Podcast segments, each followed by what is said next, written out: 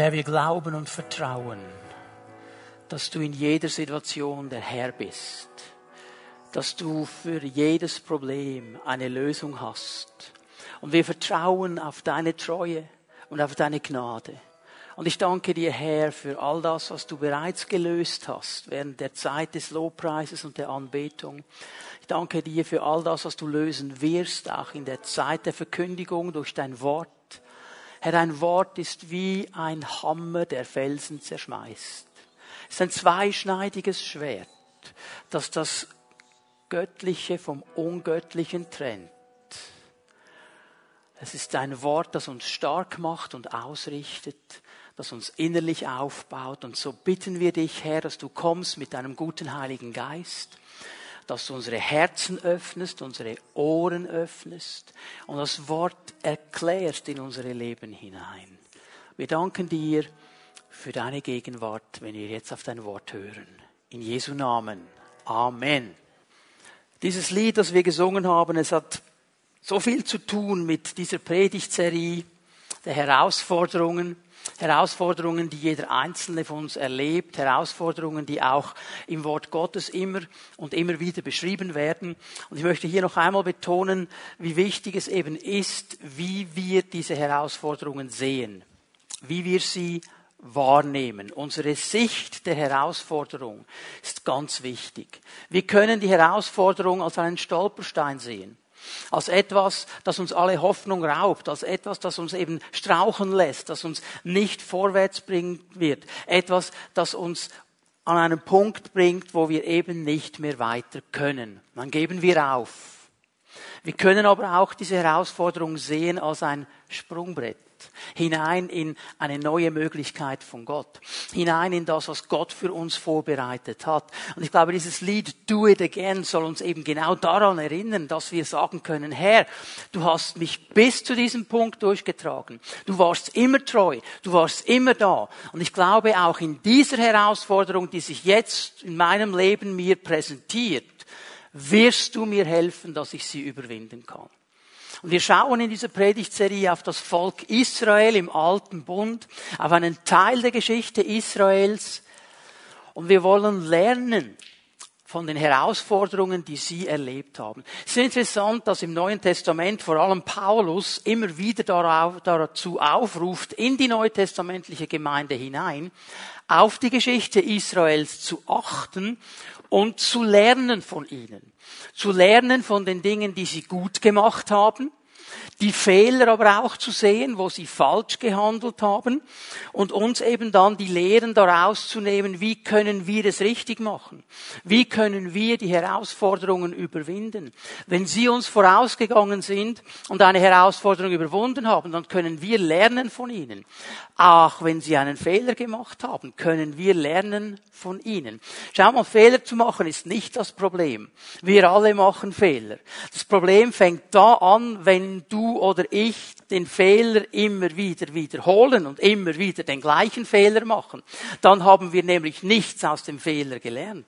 Aber wenn wir etwas daraus lernen, und so können wir ihnen über die Schulter schauen und sagen, oh, oh, oh, das hättet ihr anders machen können, könntet ihr besser machen. Und wenn die Herausforderung dann in meinem Leben sich präsentiert, weiß ich, so mache ich es nicht, ich werde es anders machen. Darum ist diese Geschichte Israels für uns so wichtig. Und wir haben bis jetzt in erster Linie über äußere Herausforderungen gesprochen. Da war zum Beispiel Mose, der gestorben ist und plötzlich musste jemand anders diese Leiterschaft übernehmen. Eine Herausforderung für diesen relativ jungen Menschen.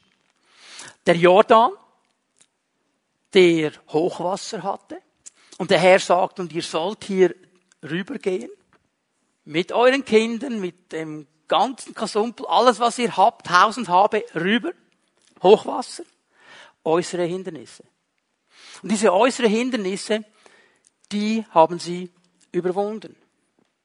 Dann standen sie vor Jericho. Ein weiteres äußeres Hindernis. Ich werde Jericho großräumig umfahren. Okay, also der Moment, wo sie es eingenommen haben. Wir werden ein bisschen über Jericho sprechen, aber diese Geschichte von Jericho ist zwar sehr interessant, aber ich möchte heute Morgen einen anderen Fokus legen. Das waren alles äußere Herausforderungen. Aber wisst ihr was? Die echte Herausforderung, die kommt erst jetzt. nachdem Jericho eingenommen ist.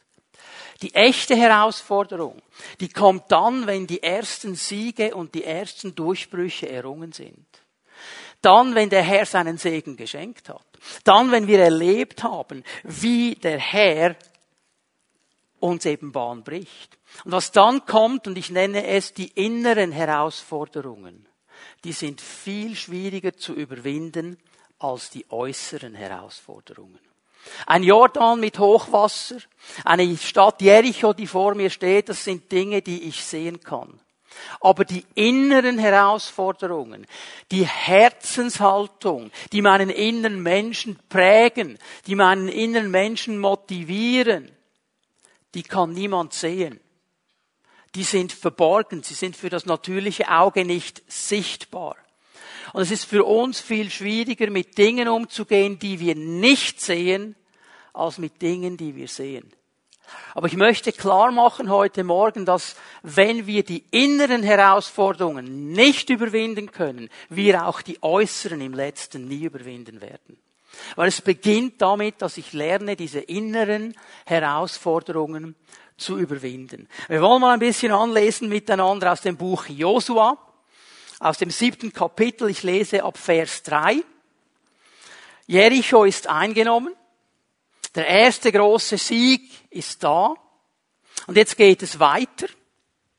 Und Josua hat ja eines gelernt. Das hat er schon als ganz junger Mann gelernt, als er nämlich von Mose ausgesandt worden ist, als Kundschafter in das verheißene Land hineinzugehen. Er hat das auch bei Jericho gesehen. Er hat ja zwei Kundschafter gesendet. So auch jetzt hat er vom Herrn irgendwo empfunden, okay, die nächste Stadt wäre Ai. Ai, die wollen wir einnehmen. Und er schickt diese Kundschafter. Und diese Kundschafter gehen hin, schauen sich Ai ganz genau an. Und jetzt lesen wir hier in Vers 3, was ihre Antwort ist. Josua 7, Vers 3. Sie kamen zurück zu Josua und sagten zu ihm, nicht das ganze Volk soll hinaufziehen. Gegen zwei oder dreitausend Mann sollen hinaufziehen und Ei schlagen. Bemühe nicht das ganze Volk dorthin, denn sie sind wenige. Ei ist ein kleines Städtchen. Hey Josua, kein Problem. Du musst gar nicht alle Leute schicken. Lass doch den großen Teil der Leute da. Lass die Soldaten ein bisschen ausruhen. Also für dieses kleine Städtchen Ei, dieser Fliegendreck auf der Landkarte, da langen zwei, dreitausend Israeliten. Das ist mehr als genug. Kein Problem. Und jetzt ziehen sie los. Vers 4. Gegen 3000 Mann vom Volk zogen dort hinauf aber vor den Männern von Ai ergriffen sie die Flucht. Also jetzt geschieht etwas. Diese Leute von Ai fangen an, sich zu wehren. Sie kämpfen zurück. Und plötzlich kommt Angst. Und Israel bekommt Panik und flüchtet. Und wenn wir jetzt weiterlesen in Vers 5, die Männer von Ai erschlugen 36 Mann von ihnen und sie verfolgten sie vom Tor bis zu den Steinbrüchen und schlugen sie am Abhang und das Herz des Volkes zerfloss wie Wasser. Und jetzt ist nichts mehr da von Sieg. Jetzt ist nichts mehr da von dieser Euphorie. Jetzt haben sie plötzlich eine Niederlage. Jetzt ist es plötzlich nicht mehr so einfach gelaufen, wie es in Jericho gelaufen ist. Und ich möchte euch zeigen heute Morgen, dass der Auslöser dieser Niederlage, der Grund, warum es hier zu einer Niederlage gekommen ist, zu tun hat mit der Haltung des Herzens. Hier geht es um eine innere Herausforderung. Und es wird uns ganz am Anfang des Kapitels gezeigt. Du kannst mal hinaufgehen zu Vers 1 in Josua 7. Vers 1, Josua 7. Bevor ich es lese, noch einmal ganz kurz zur Erklärung. Wenn wir von inneren Herausforderungen sprechen, dann sprechen wir von Haltungen unseres Herzens. Haltungen, die uns geprägt haben. Haltungen, die sich zum Teil über Jahrzehnte aufgebaut haben, weil wir in eine gewisse Richtung geprägt worden sind, weil wir gewisse Dinge erlebt haben. Sie sind nicht äußerlich sichtbar. Und sie lassen sich auch für eine gewisse Zeit überspielen. Ich kann die Haltungen meines Herzens schön verdecken. Ich kann sie zudecken. Ich kann so tun, als wären sie nicht da. Ich kann mich äußerlich ganz anders geben, aber hör mir bitte gut zu, über kurz oder lang wird es durchdrücken. Über kurz oder lang wird es sichtbar werden. Und es wird sichtbar werden, dass hier eine innere Herausforderung nicht angegangen ist. Ich möchte es vergleichen mit einem Baum, den wir sehen. Wunderschöner Baum, der ganz tiefe Wurzeln hat. Von diesen Wurzeln sehen, sehen wir nicht viel. In der Regel sind diese Wurzeln für das natürliche Auge nicht sichtbar, aber sie sind da. Sie geben diesem Baum den Halt, sie nähren ihn, sie führen dazu, dass er Frucht bringt, sie lassen ihn schön erscheinen. Und wenn diese Wurzeln nicht gesund sind, wenn diese Wurzeln nicht gut sind, dann wird über kurz oder lang das sichtbar werden am ganzen Baum. Vielleicht kann der noch eine gewisse Zeit schön aussehen, bringt vielleicht sogar noch ein bisschen Früchte. Aber über kurz oder lang wird er absterben, weil die Wurzel nicht gut ist. Aber die Wurzel sehen wir nicht. Und diese inneren Herausforderungen sind wie Wurzeln, die wir äußerlich nicht sehen, die aber ganz wichtig sind, wenn es darum geht, dass wir geistlich gesund sind und dann eben auch in der Lage sind, die äußeren Herausforderungen zu überwinden. Und darum müssen wir über diese Wurzeln sprechen. Und in Vers 1 sehen wir ein bisschen hinein in diese innere, unsichtbare Herausforderung. Doch die Israeliten vergriffen sich an dem, was der Vernichtung geweiht war. Achan, der Sohn des Kami, des Sohnes des Sabti, des Sohnes von Serach, vom Stamm Juda, nahm etwas von dem, was der Vernichtung geweiht war, und der Zorn des Herrn entbrannte gegen die Israeliten. Ich möchte euch heute Morgen drei innere Haltungen zeigen. Und die haben alle miteinander zu tun, die bauen sich gegenseitig auf wir beginnen ganz zu oberst und arbeiten uns dann nach unten durch. Aber die erste Haltung, die hier beschrieben ist in Vers 1, ist eine Haltung der Untreue. Eine Haltung der Untreue. Und Vers 1 zeigt uns die verheerende Auswirkung einer falschen Haltung. Und das hatte nicht nur Auswirkungen für diesen Mann, der diese Haltung gelebt hat sondern interessanterweise für das ganze Volk, lesen wir in Vers 1. Es war ja nicht so, dass nur Achan dann den Sieg nicht hatte. Ganz Israel hatte den Sieg nicht. Und wir müssen verstehen, dass wenn wir in Beziehungen leben, dann lebe ich eben nicht als eine Insel. Dann hat das, was ich tue, die Haltung meines Herzens eine Auswirkung. Wenn wir als geistliche Familie, als Gemeinde unterwegs sind, dann hat die Art und Weise, wie ich lebe, eine Auswirkung ins Leben meiner Geschwister hinein. Nein. Das ist meine private Sache, gibt es in diesem Sinne nicht, denn es wird Auswirkungen haben auf die ganze Gemeinschaft. Darum sind diese Themen so wichtig. Und wir haben hier gelesen, dass sich dieser gute Achan vergriffen hat. Er hat sich vergriffen an etwas. Nun, dieses Wort, das hier steht im Hebräischen, Ma'al, beschreibt eine Handlung des Verrates. Es bedeutet eigentlich Verrat. Also Achan hat etwas getan und etwas verraten, von dem er eigentlich wusste, es ist nicht in Ordnung. Ich sollte es eigentlich anders tun. Er wusste, ich liefere hier jemanden aus, dem ich eigentlich vertrauen konnte. Das ist der Sinn des Verrates. Ich verrate ihn, damit er irgendwo äh, gefangen genommen werden kann oder so weiter. Ich verrate das. Ich stehe nicht zu dem, was eigentlich richtig wäre in dieser Beziehung drin. Und es ist dann zweitens auch eine Haltung der Untreue gegenüber einer anderen Person. Und gegenüber der Person ist hier Gott. Es ist eine Haltung der Untreue gegenüber Gott. Übrigens, dieses Wort Maal im Alten Testament interessanterweise wird eigentlich fast nur gebraucht, um unsere Haltung gegenüber Gott zu beschreiben. Aber wir können hier also sagen, Achan hat Gott verraten und er war untreu gegenüber seinem Herrn. Er war untreu gegenüber dem Herrn, der ihn erlöst hat, der ihn herausgeführt hat aus Ägypten, der ihn durch die Wüste geführt hat und der ihn hineingeführt hat in dieses neue verheißene Land. Es ist ein Bruch des Vertrauens. Das ist Untreue. Das ist diese Haltung hier. Und erinnert euch, vor zwei Wochen haben wir über die Haltung des Vertrauens gesprochen.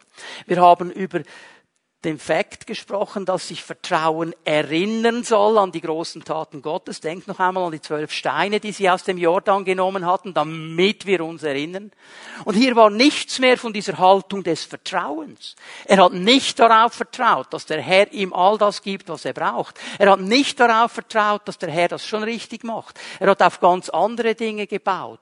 Die Bibel nennt das Sünde, Zielverfehlung. Und es ist interessant, dass wenn Jesus in Johannes 16 über den Heiligen Geist spricht, und er sagt, der Heilige Geist wird in uns Wohnung nehmen. Er wird in uns wohnen und er wird gewisse Dinge tun. Zum Beispiel wird er überführen von Sünde. Und offensichtlich haben die Jünger Jesus ganz komisch angeschaut. So dieser Blick, hä? Von was spricht er? Weil er erklärt ihnen nämlich nachher. Er sagt von der Sünde, dass sie mir nicht vertrauen. Heißt, das Nicht-Vertrauen ist im letzten immer der Auslöser zur Sünde. Dass du nämlich nicht darauf vertraust, dass der Herr dir in dieser Herausforderung helfen wird. Dass der Herr dir in dieser Versuchung helfen wird. Dass das, was dir vor Augen gemalt wird, was als Versuchung vor dir steht, beim Herrn einen anderen Stellenwert hat. Du vertraust ihm nicht. Das war das allererste, was geschehen ist, als die Schlange gekommen ist. Schau dir mal den Apfel an oder was immer es für eine Frucht war. Schaust dir an und Gott hat das nicht gut gemeint mit dir. Gott will dir etwas vorenthalten. Genau so ging diese Geschichte und in diesem Moment hat der Mensch der Schlange mehr vertraut als Gott und es kam zur Sünde. So auch hier, er hat Gott nicht mehr vertraut und er hat auch den Bund gebrochen mit Gott. Vers 11 in Josua 7. Israel hat gesündigt Sie haben meinen Bund übertreten, den ich ihnen auferlegt habe.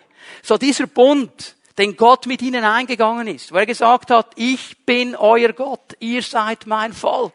Und mit diesem Bund hat Gott gesagt, ich sorge für euch. Ich schütze euch. Ich bin euer Bundespartner. Wer euch angreift, greift mich an.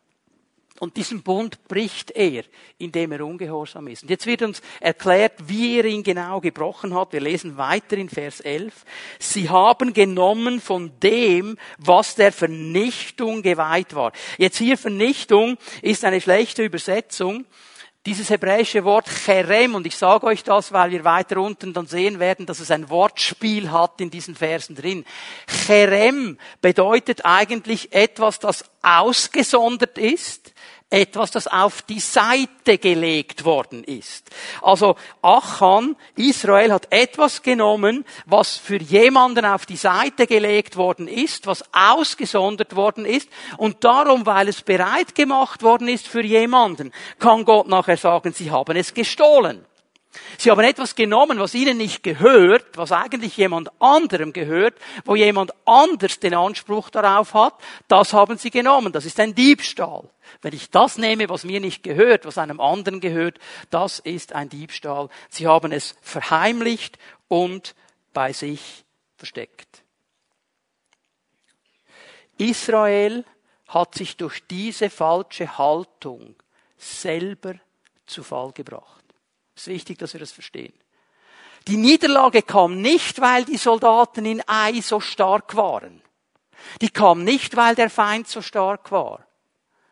Die kam wegen dieser falschen Haltung. Und schau mal, das ist die Strategie des Feindes bis heute. Er versucht uns in falsche Haltungen zu verstricken.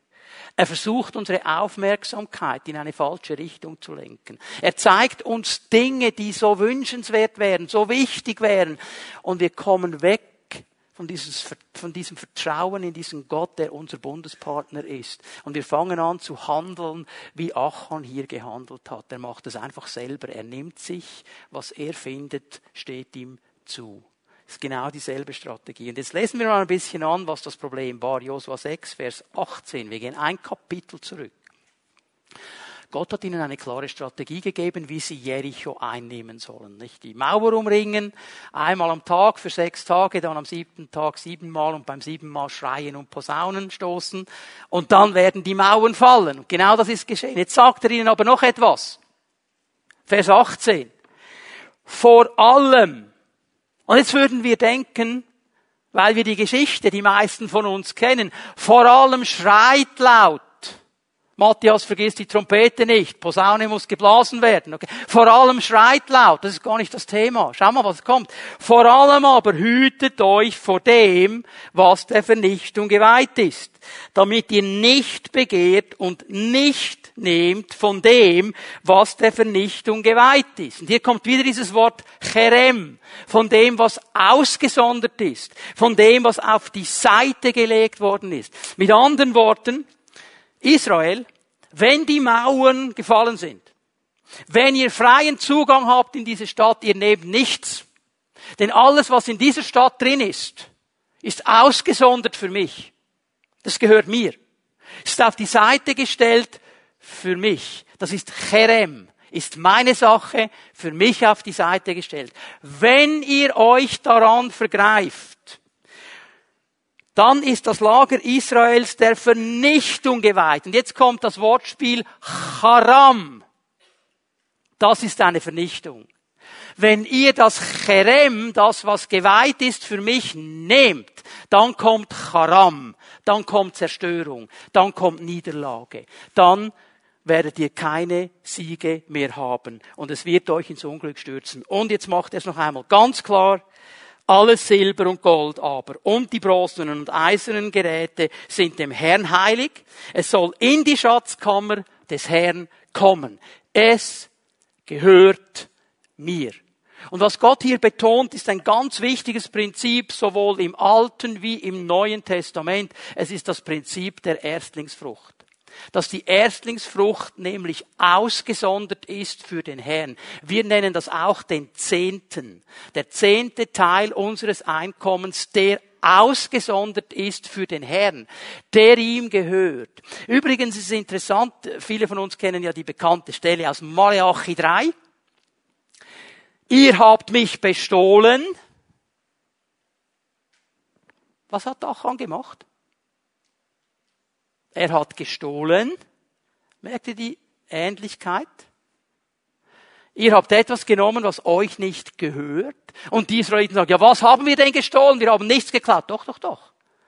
Das Cherem, die Erstlingsgabe, der Zehnten habt ihr für euch behalten. Ihr habt ihn mir nicht gegeben.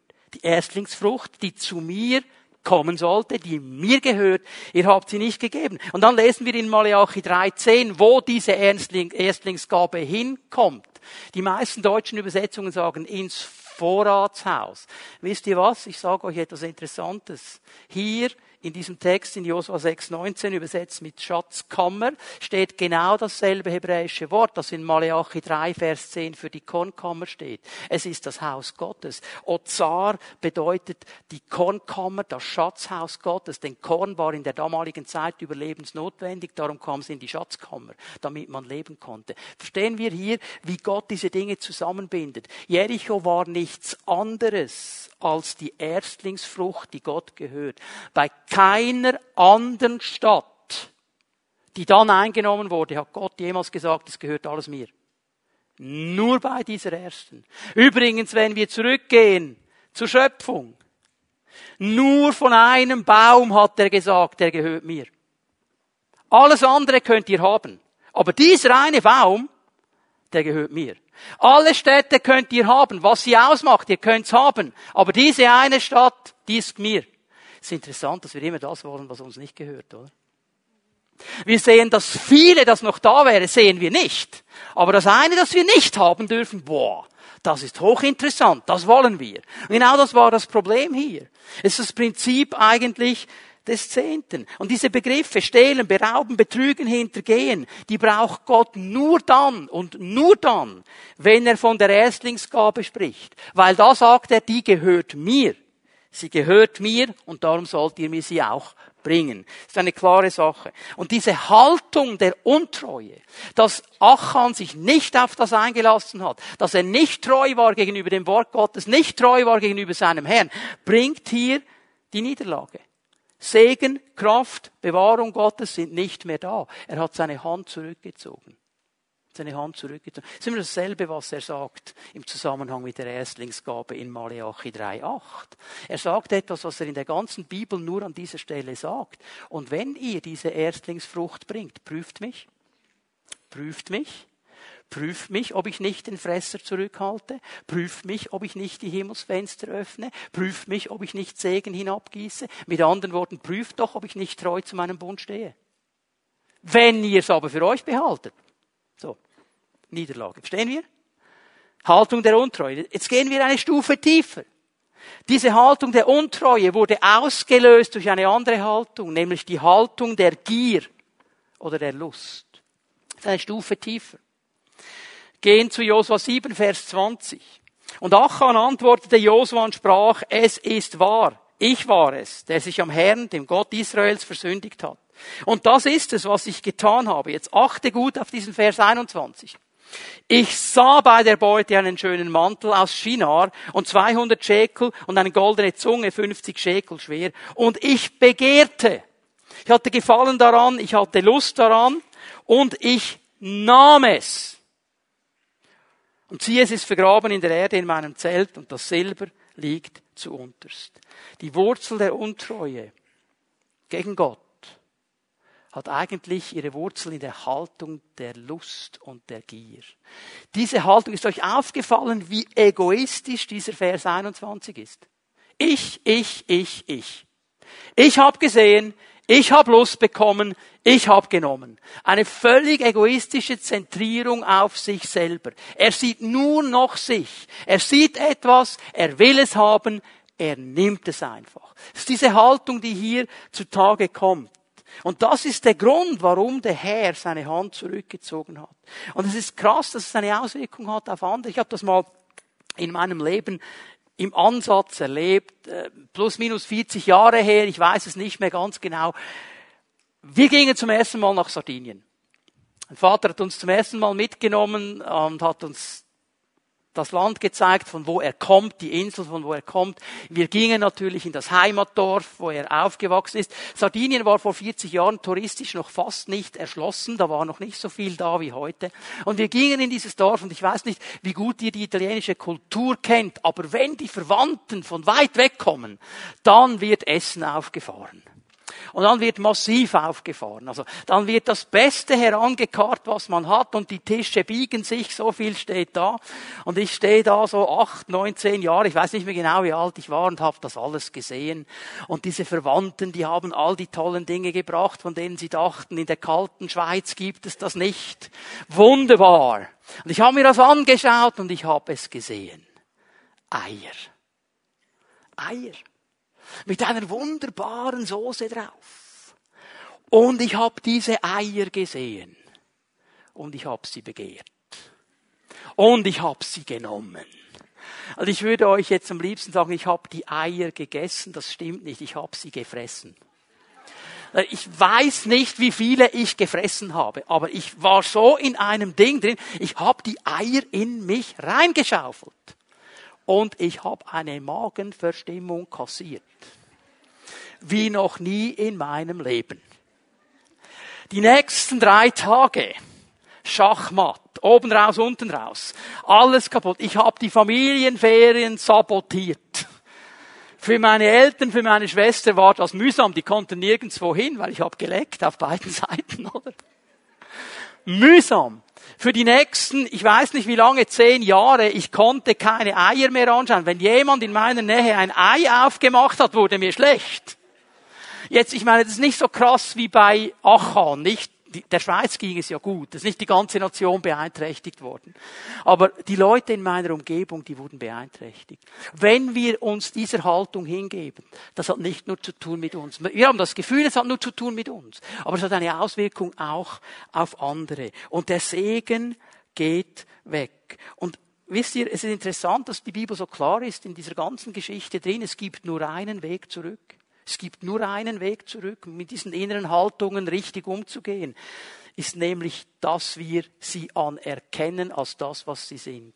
Hast du gesehen in Vers 20? Achan sagt, ich habe gesündigt gegen Gott. Ohne Wenn und Aber. Er hat nicht gesagt, ja, aber Josua, musst du doch verstehen. Ich bin so in einem armen Umfeld aufgewachsen. Ich hatte nie einen eigenen Mantel. Und jetzt habe ich diesen Mantel gesehen, habe ich gedacht, den kann ich doch nehmen, der wäre doch für mich. Und ich habe nie etwas gehabt und die Jerichoiten hatten doch so viel und dann sind halt alle Gäule mit mir durchgegangen. Ich behalte den Arme. Es ist halt einfach so mit mir so, wie wir oft mit diesen Dingen umgehen. Wir haben immer Gründe, warum es so eben ist und dass wir Arme sind. Aber er ist so glasklar. Er anerkennt das. Jawohl, ich habe gesündigt. Und er bekennt glasklar, was er gemacht hat. Und ich habe es vergraben in meinem Zelt. Klare Sache. Und die Sache wird bereinigt. Wenn du wieder zurückkommen willst zum Sieg, das ist der Weg. Und ich bin so dankbar, dass wir Menschen des neuen Bundes wissen dürfen, was Jesus für uns getan hat. 1. Johannes 1, Vers 9, so eine wunderbare Aussage. Wenn wir aber unsere Sünden bekennen, ist er treu und gerecht, dass er uns die Sünde vergibt und uns reinigt von aller Ungerechtigkeit. Danke, Jesus. Dass ich zu ihm kommen darf mit diesen inneren Haltung, sagen, hey, hier bin ich wirklich in eine falsche Haltung hineingekommen. Das war nicht in Ordnung. Es tut mir leid. Bitte vergib mir, Herr. Ich will mich ändern. Noch einmal, nur wenn wir die inneren Herausforderungen überwinden, werden wir auch die äußeren Herausforderungen überwinden können. Weil dann wird etwas in uns aufgebaut werden. Ich habe ein interessantes Zitat gesehen von Henry Ford. Versagen ist immer die Chance für einen besseren Neuanfang. Versagen ist immer die Chance für einen besseren Neuanfang. Also wenn du jetzt merkst, da sind gewisse Haltungen in mir drin, die sind nicht in Ordnung. Und denk nicht, oh, ich hab's mal wieder völlig versifft, ich bin ein totaler Versager, sondern sag, danke Herr, dass du es ansprichst, danke, dass es eine Chance ist auf einen besseren Neuanfang und ich werde richtig damit umgehen und dich um Vergebung bitten und mutig mutig einen neuen Anfang wagen. Und jetzt gehen wir noch eine Stufe tiefer, weil unter der Untreue, unter dem, der Lust und der Gier liegt eine dritte Haltung. Und das ist die Haltung des Stolzes. Die Haltung des Stolzes. Geh nochmal zurück zu Vers 3, haben wir ganz am Anfang gelesen. Ich meine, was diese Kundschafter, die in Ei waren, eigentlich mitgebracht haben, war diese innere Haltung des Stolzes. Hey, dieses kleine Dörfchen da in den Bergen oben, mit diesen wenigen Soldaten, hey, das machen wir vor dem Frühstück noch schnell. Ich meine, wir sind so gut. Wir haben Jericho, diese Stadt galt als uneinnehmbar. Die haben wir gepackt. Die haben wir völlig fertig gemacht. Ei, kein Problem. Vor dem Frühstück machen wir das noch schnell, müssen nicht mal alle mitkommen. Dass der Herr ihnen Jericho gegeben hat, haben sie völlig vergessen. Es war nur noch sie da. Wir haben es geschafft. Wir sind gut. Wir sind stark. Und diese Haltung des Stolzes ist eigentlich wie das Fundament von der ganzen Geschichte. Ich möchte euch mitnehmen zu Lukas 18. Lukas 18 ab Vers 10. Jesus erklärt uns das in einem interessanten Beispiel, in einem interessanten Gleichnis von zwei Männern. Beide gingen zum Tempel hinauf. Beide wollten beten. Einer ist ein Pharisäer. Einer ist ein Zöllner. Beide gehen mit derselben Intention zu diesem Tempel. Wir wollen vor dem Herrn stehen. Der Pharisäer aber, er kommt mit dieser Haltung des Stolzes. Er steht zuvorderst hin und er sagt, danke Herr, dass ich nicht so bin wie die anderen wie die Sünder und die Hebrecher und Bibaba und auch nicht wie der Zöllner da hinten. Der stand nämlich ganz, ganz hinten und hat sich an die Brust geschlagen und gesagt, Herr, sei mir Sünder gnädig. Diese Haltung des Stolzes ist eine Haltung, die sich selber besser und erhabener sieht als alle anderen. Ja, das hätte ich besser gemacht. Also da hätte ich eine andere Lösung, das wäre sicher besser gewesen. Und Leute, wenn wir ganz ehrlich sind, wie oft denken wir genauso? Wie oft denken wir, das hätte ich besser gemacht. Wieso hat der Chef nicht mich gefragt? Ich hätte es besser gemacht. Schneller, einfacher, besser. Ich bin eben schon gut. Es ist diese innere Haltung. Und mir fällt auf, dass Menschen, die so eine innere Tendenz zur Leistung, zur Gesetzlichkeit haben, jetzt spreche ich mal bewusst ein bisschen die frommen Menschen an, die dann fromm irgendwo was abgelten wollen, um den Herrn zu gefallen. Diese Menschen stehen in der Gefahr, stolz zu werden, weil sie mit ihrer frommen Performance, mit ihrer frommen Leistung dem Herrn und den anderen etwas beweisen wollen.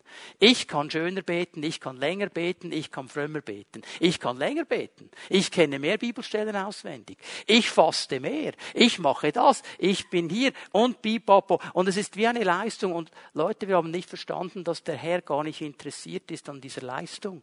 Er ist interessiert an unserem Herzen. Er möchte, dass wir in einer Herzensbeziehung mit ihm stehen. Wir können eh nie bezahlen, was er für uns getan hat. Wir können das nie abgelten. Also diese Gefahr bei diesen Menschen, die so sehr auf dieser Leistung sind. Und dann kommt Petrus, 1. Petrus 5, Vers 5, und er spricht über diese Dinge. Und ich bin froh, dass er hier so klar kommt. Es ist interessant, der Zusammenhang. 1. Petrus 5 geht es um Leiterschaft in der Gemeinde. Es geht auch um Generationen. Und es ist interessant, was er sagt in Vers 5. Entsprechend bitte ich die Jüngern unter euch, ordnet euch den Ältesten unter. Und ich glaube, hier ist beides gemeint. Hier ist einmal Gemeindeleitung im Sinne von Ältesten als Gemeindeleitung gemeint, aber auch die ältere Generation. Er ortet hier eine interessante Tendenz in der jüngeren Generation, nämlich sich zu erheben über die Alten. Die kommen dann vielleicht mit dem Stock, die tattern schon ein bisschen, die sind nicht mehr so fit und nicht mehr so schnell und die Jungen denken, ja, der Altsack, du ich habe noch mehr Saft, lasst doch mich mal ran, ich würde euch schon noch zeigen, wie das geht. Sie haben diese Tendenz. Jetzt bin ich froh, dass er nicht fertig ist. Jetzt geht er nämlich weiter. Und für euch alle, für euch alle, für euch alle, also wer sind alle? Die Alten und die Jungen, oder? Für euch alle gilt, Geht zuvorkommend miteinander um und kleidet euch in Bescheidenheit. Mit anderen Worten, er ortet auch bei der älteren Generation ein Stolzpotenzial. Ja, diese junge Schnudderis. Ich kann auf ein 40-jähriges Lebenswerk zurückschauen. Ich habe meine Leistung gebracht. Ich habe meinen Beitrag geleistet. Und jetzt kann ich die AHV kassieren. Ich habe dafür gearbeitet. Und dieses junge Gesocks da. Okay, merken wir, funktioniert auf beide Seiten. Wir sind als Gemeinde zusammen unterwegs und keiner hat einen Grund, stolz zu sein über seine Generation, über seine Position, über seinen Zustand. Wir sind alle miteinander unterwegs. Weil jetzt nämlich das Zitat aus dem Alten Testament kommt, den Hochmütigen, den Jungen und den Alten, stellt sich Gott entgegen. Ist Gott nicht einverstanden. Aber wer gering von sich denkt, den lässt er seine Gnade erfahren. Jetzt muss ich das schnell ein bisschen kommentieren. Was heißt das neutestamentlich gesehen? Gering von sich denken.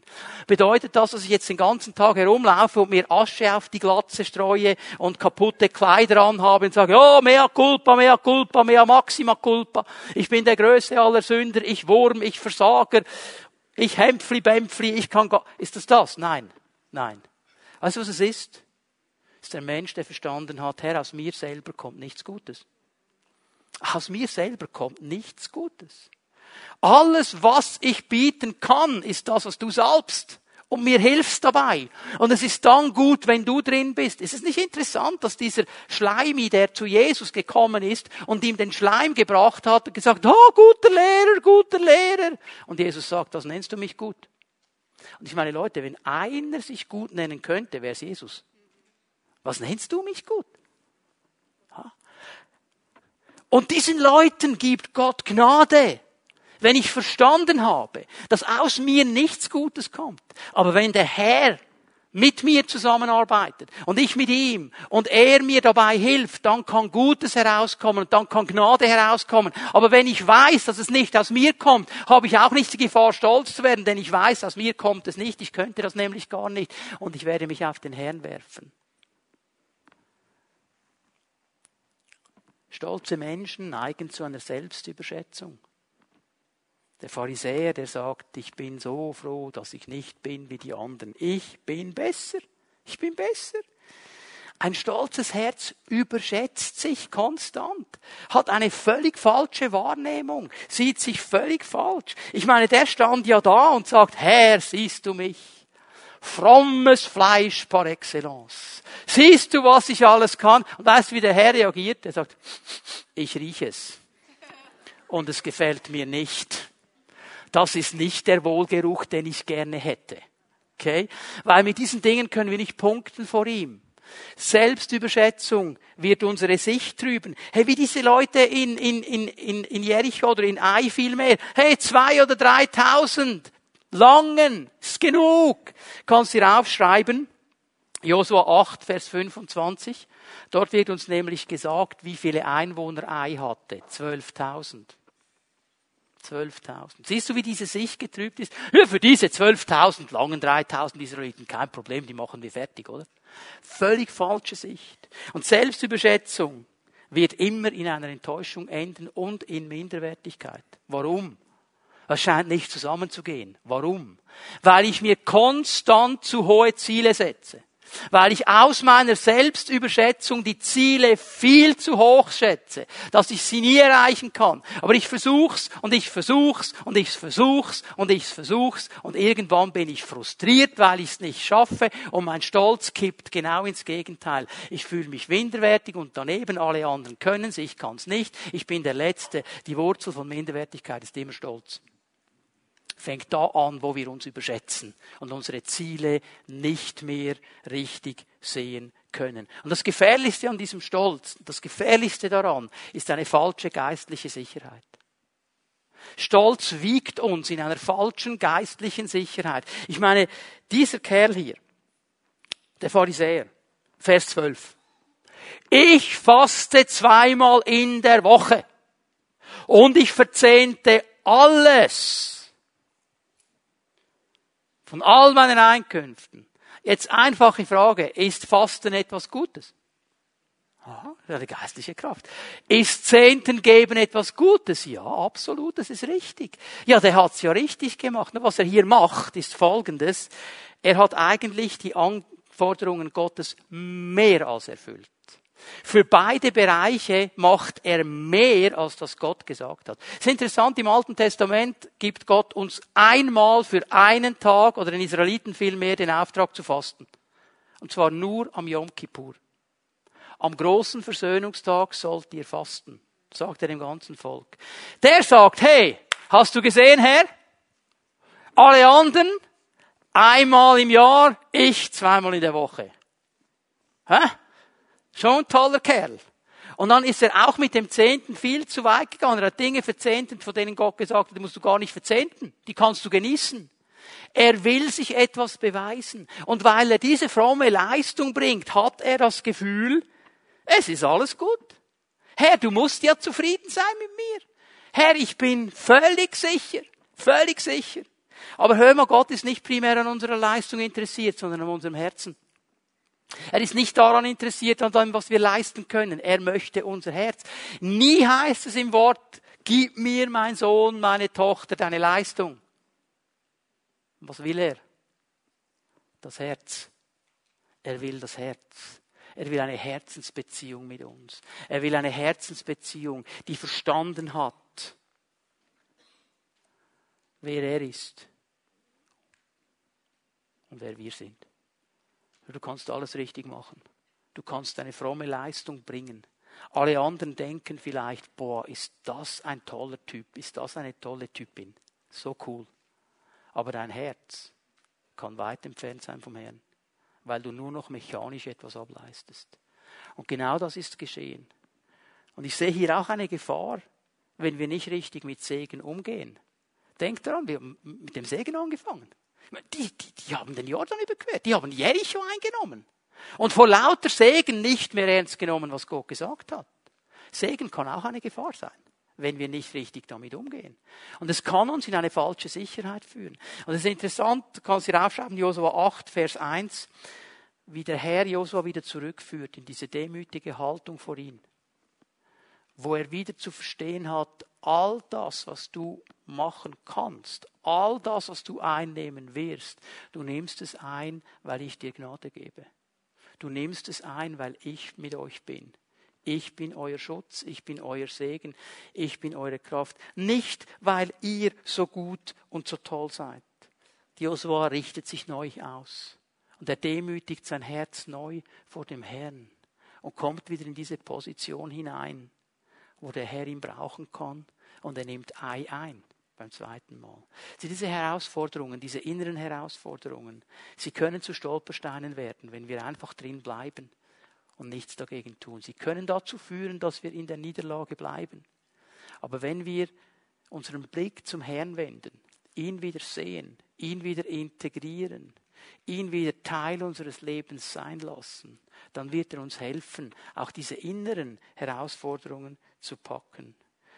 Josua war nicht ein starker Leiter, weil er ein Top-Manager war.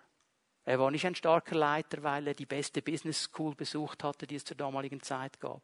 Wisst ihr, warum er ein guter Leiter war? Weil er demütig abhängig von Gott war und Gott gefragt hat und auf Gott gehört hat. Und immer wenn er das gemacht hat, hat er Sieg erlebt. Wir werden dann noch ein paar Dinge, äh, Momente sehen, wo er es nicht gemacht hat und er erlebt Niederlage. Das ist das Geheimnis.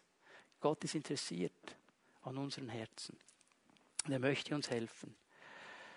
Weil dieser Stolz, ich bin besser als die anderen. Ich habe ein Recht darauf.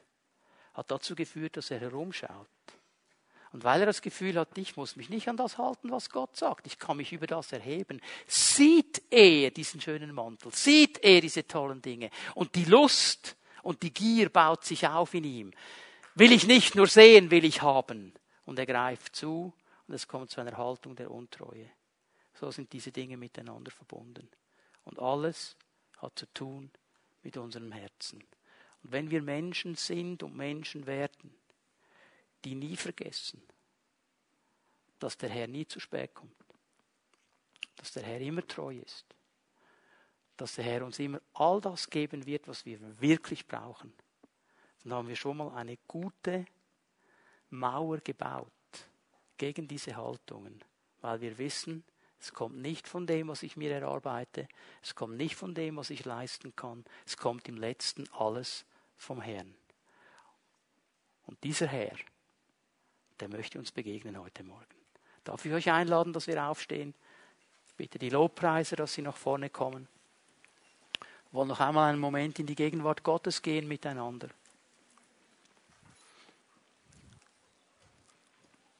Ich möchte bitten, dass wir für einen Moment einfach still bleiben vor unserem Herrn. Unsere Herzen öffnen.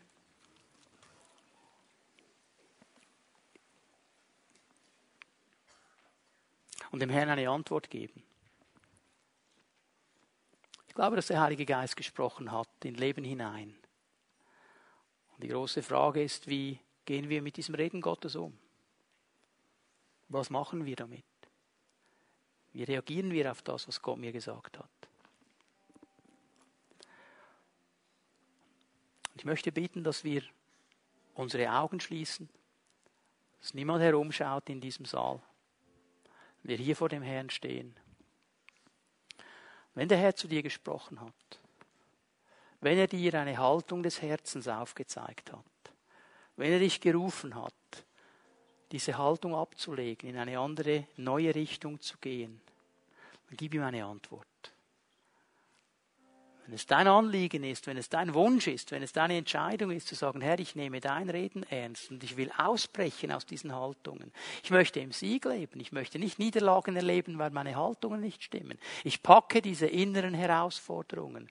Wenn du ihm eine Antwort geben möchtest, dann lade ich dich ein, während wir alle unsere Augen geschlossen halten, niemand herumschaut in diesem Raum, dass du einfach da, wo du bist, dem Herrn deine Hand entgegenstreckst, dass du sie einfach ausstreckst und sagst, Herr, ich habe das verstanden.